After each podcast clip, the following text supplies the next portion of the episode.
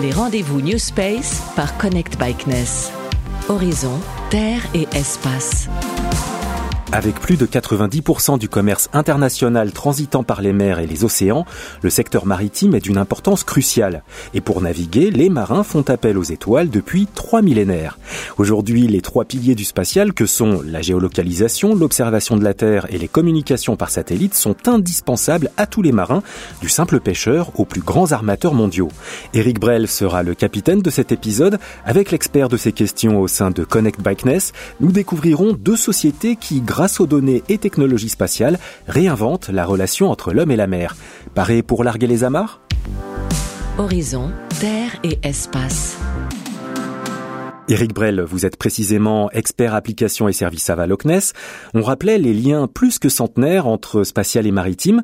Qu'y a-t-il de nouveau dans leur relation? Les nouveaux acteurs du New Space, eux, se positionnent euh, sur justement un apport plus temps réel avec de nombreuses revisites des satellites pour avoir une information plus proche des opérateurs, aussi bien les aquaculteurs que les commandants de bateaux ou des pêcheurs. L'information doit être plus proche de leur métier à l'heure ou à la demi-heure près, ce qui est une grande évolution par rapport euh, au modèle généré par les satellites avant qui étaient renouvelés tous les jours ou tous les deux jours. Le secteur maritime a une importance très très très très forte et le spatial l'a vite compris, sachant que le spatial est le seul outil qui permet de couvrir toute la planète et de voir un peu tous les océans pratiquement d'un coup. Nombre d'acteurs se sont engagés dans ce segment et ainsi, au niveau européen, c'est le premier secteur pour lequel on envisage déjà de faire ce qu'on appelle un jumeau numérique des océans, donc la représentation, le miroir numérique de tous nos océans, car c'est une importance forte pour un avenir plus durable. Et quelles sont les grandes tendances euh, dans l'utilisation des données spatiales que vous observez chez les acteurs du maritime? Il y a d'abord euh, les interactions entre l'environnement et les activités humaines en vue du changement climatique et des problèmes de perte de biodiversité et principalement l'impact du transport maritime sur cet environnement et notamment sur euh, les émissions de gaz à effet de serre.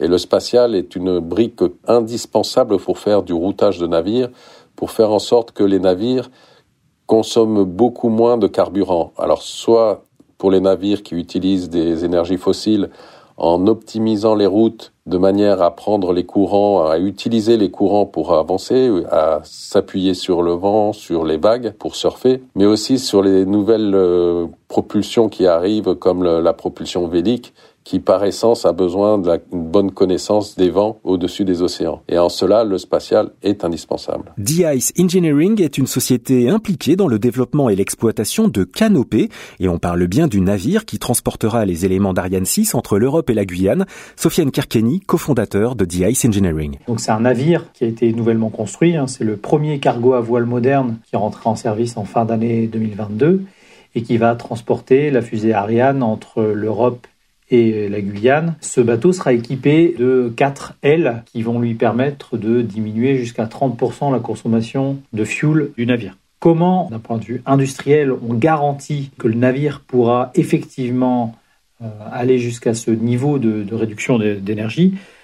On le fait notamment en amont, grâce à toutes les études qu'on a faites justement pour qualifier le comportement et pour le prédire dans la grande diversité des états de mer que le navire peut rencontrer, et surtout à l'intérieur du navire. Donc on a installé, on a designé, fabriqué et installé le système de navigation, qui est un système qui gère à la fois tout l'aspect cartographie, tout l'aspect de pilotage automatique et l'aspect de prédiction de route et de monitoring finalement qui va permettre de boucler la boucle et de bien évaluer comment le navire va réagir avec ses voiles. Et comment permettez-vous aux acteurs de l'industrie maritime d'obtenir ce que vous appelez le compromis entre gains et coûts opérationnels? Quand on transporte une fusée ou un satellite, bah, vous imaginez bien que la, la cargaison à haute valeur ajoutée comme ça, il y a certains états de mer qu'il ne faut surtout pas rencontrer, même si, d'un point de vue économique, il serait peut-être un peu moins cher de passer dans ces zones-là. Donc, on a vraiment une, diversité de compromis à, aller chercher. Et aujourd'hui, il n'existe que très peu de systèmes qui permettent de faire ça. Et Oceanix, le système qu'on a installé sur le navire, est justement fait pour adresser euh, cette problématique qui est hyper complexe et euh, de permettre aux marins de garantir la sécurité de sa navigation tout en maximisant euh, son efficacité opérationnelle et en diminuant l'empreinte carbone. Bien loin du symbole romantique que le cinéma en a fait, la piraterie en mer est une réalité très contemporaine aux formes et aux conséquences diverses. Éric Brel, comment le spatial contribue-t-il à rendre les mers plus sûres? La piraterie est un des grands, on va dire, fléaux euh, du secteur maritime. Il y en a d'autres comme la pêche illégale ou le tourisme qui des fois euh, va s'installer dans des zones protégées euh, sans faire attention aux dégâts de l'ancrage sur les fonds sous-marins. Il y a aussi toute la problématique du corail.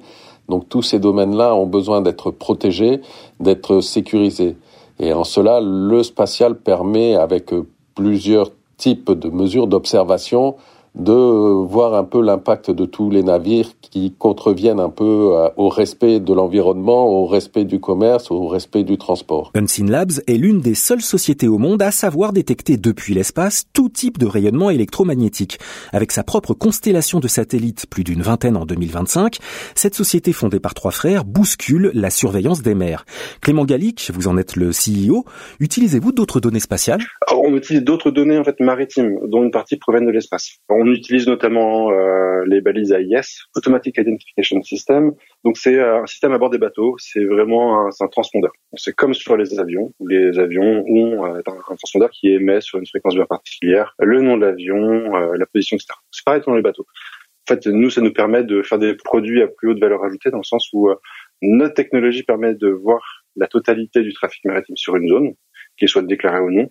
En fait, en le croisant avec les données de déclaration officielle de trafic maritime, on peut mettre en avant des zones où nous, on capte du signal, donc c'est des bateaux, mais où il n'y a pas de balise AIS d'allumée. Ça veut dire qu'il y a des gens qui travaillent sans balise, euh, ce qui peut poser des questions pour les, les, gestionnaires de la zone. Et justement, vos outils détectent quel genre d'activité en mer? C'est beaucoup de pêche illégale, c'est aussi la piraterie, c'est du narcotrafic.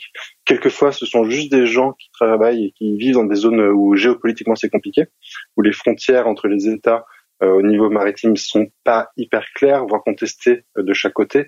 Donc en fait, on a des zones du monde où des pêcheurs travaillent tout à fait légalement mais pour ne pas être embêté par les gardes-côtes du pays voisin, préfèrent couper la AIS. Donc ça provoque tous les ans des accidents où euh, un tanker va traverser une flotte de pêche qui n'est pas déclarée à l'AIS et euh, malheureusement va rentrer dans un ou plusieurs. Et voilà, ça provoque des dommages humains et, euh, et matériels. Soyons un peu chauvins, comme je le disais plus tôt, Unseen Labs est unique en son genre dans le spatial maritime. Clément Gallic, comment vous l'expliquez ça? En effet, déjà l'interception de signaux dans l'espace, c'est quelque chose qui originellement venait vraiment de la défense pure. Donc il y a très peu de pays qui le maîtrisaient. Et jusqu'en 2015, il y a aucune boîte privée, j'ai envie de dire, qui exploitait ça. Donc on, on a pris un peu le pendant de l'optique dans les années 90, où Airbus, par exemple, a, su ouvrir une, une, technologie qui était purement militaire, donc l'observation optique euh, depuis l'espace, et l'ouvrir au monde du civil. En plus, nous, on utilise une technologie monosatellite, c'est-à-dire que classiquement, pour localiser un signal, une source d'émission au sol, il va falloir trois points de mesure en, orbite pour euh, trianguler le signal. Donc il faut des clusters de trois satellites. Euh, nous, on le fait qu'un seul. Ça veut dire qu'en termes de rapidité de déploiement de la constellation, de capacité euh, bah, financière aussi bêtement, hein, et d'ingéniosité technologique, il y a vraiment quelque chose de, de nouveau par rapport à, aux gens qui se positionnent et de très très unique. Que ce soit donc à bord des navires ou depuis l'espace pour traquer les contrevenants aux lois internationales, Spatial et Maritime ont encore de belles années à collaborer. Mais quelle nouvelle rupture le New Space peut-il apporter? Réponse avec Eric Brel. Les deux ruptures qui viennent, c'est des outils qui vont faire de la revisite plus souvent, utiliser les orbites de basse pour avoir des systèmes qui reviennent plus facilement, surtout pour les zones à surveiller fortement. Et ensuite, il y a tout ce qui est là dans la finesse, euh, aussi bien la finesse géographique, avoir une, une résolution spatiale de plus en plus fine, mais aussi ce qu'on appelle une résolution spectrale pour pouvoir différencier, par exemple, euh, des fonds en Posidonie, de fonds coralliens ou des rochers sous l'eau, mieux identifier tout ce qui est pollution et surtout savoir, euh, par exemple, différencier une pollution d'un fuel lourd avec un fuel léger pour utiliser des moyens de secours adaptés aux problématiques qui arrivent. Donc dans ces domaines de l'optique, dans les domaines des communications, de grandes ruptures sont attendues. Merci à nos trois intervenants. Merci à vous d'avoir écouté ce podcast. Pour garder le cap des rendez-vous New Space par Connect Bikeness, le site internet connectbikeness.fr et le streaming sur Spotify, Apple Podcast et Deezer. Les rendez-vous New Space par Connect Bikeness.